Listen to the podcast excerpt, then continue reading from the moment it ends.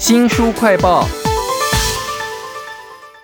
你有听过柠檬的另外一种水果啊，叫做莱姆吗？你知道这个莱姆哈，它曾经是英国海上舰队强迫那些水手要喝的那个酒哦。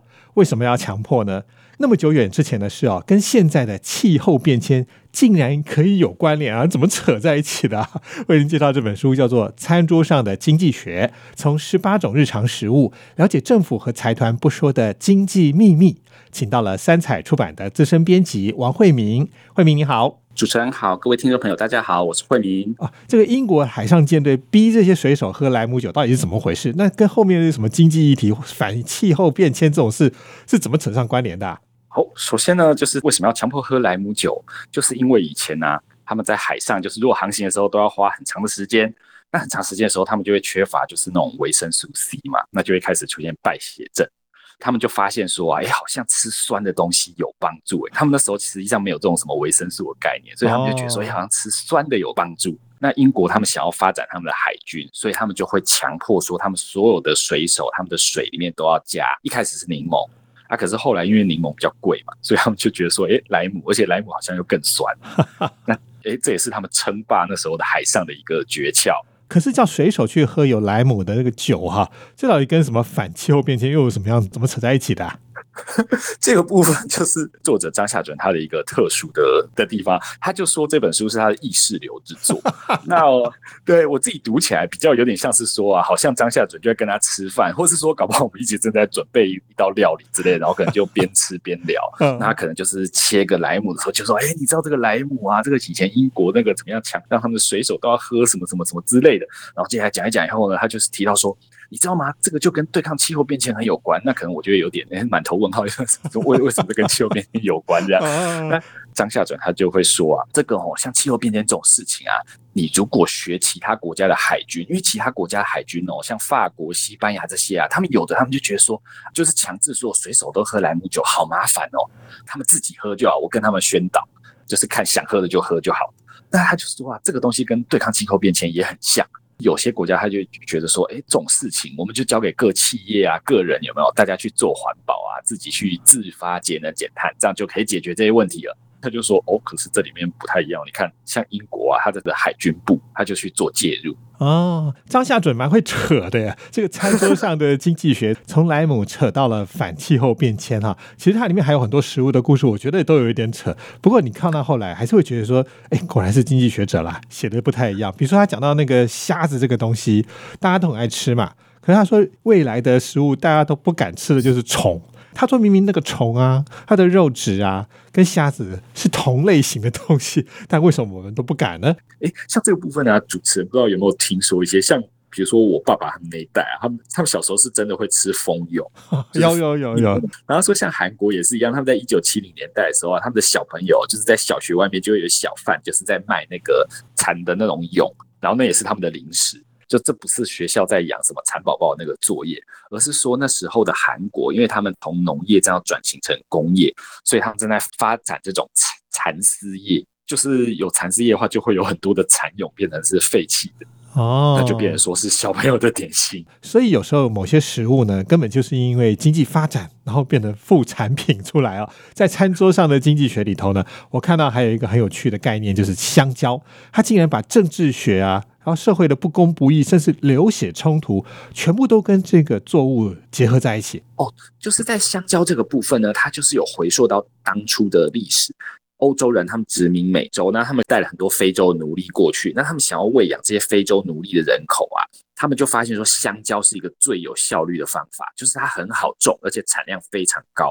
就是中南美洲他们广种香蕉，那到后来就是香蕉啊，它因为运输的技术发达，这些它等于说它可以卖到很多国家以后，它就又变成一门很好很好的生意。那像美国的他们的联合果品啊、标准果品这些公司啊，他们就在中南美洲很多地方。就把它变成他们的香蕉园。那因为他们要在那边种香蕉，那他们就是可能也要运香蕉，他们就要建铁路，那可能也需要有电灯啊，然后有联系的电话、电报等等的。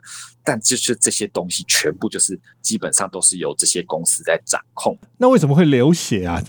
这个的话，就是他们的权力大到了开始出现一个戏称，就是他们是香蕉共和国。这些国家叫香蕉共和国，因为这些公司啊，他们除了掌握这些产业以外，甚至连军队、警察这些公司对他们都有影响力。他们也有自己私人的卫队。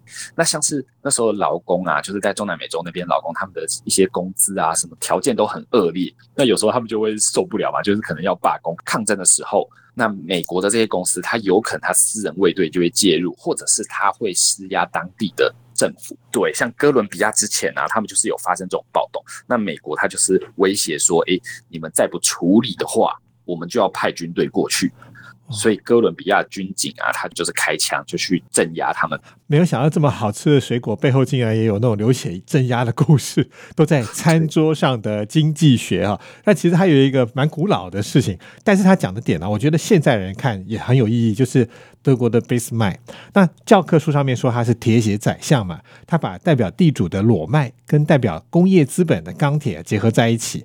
他打造了一个社会福利国家哦，虽然他是反对马克思主义的哦，但是张夏准在这件事情上面，他做了一个注脚，我觉得好有意思。他说，社会福利啊，不是免费赠品，而是团购啊，他怎么扯到这里来的？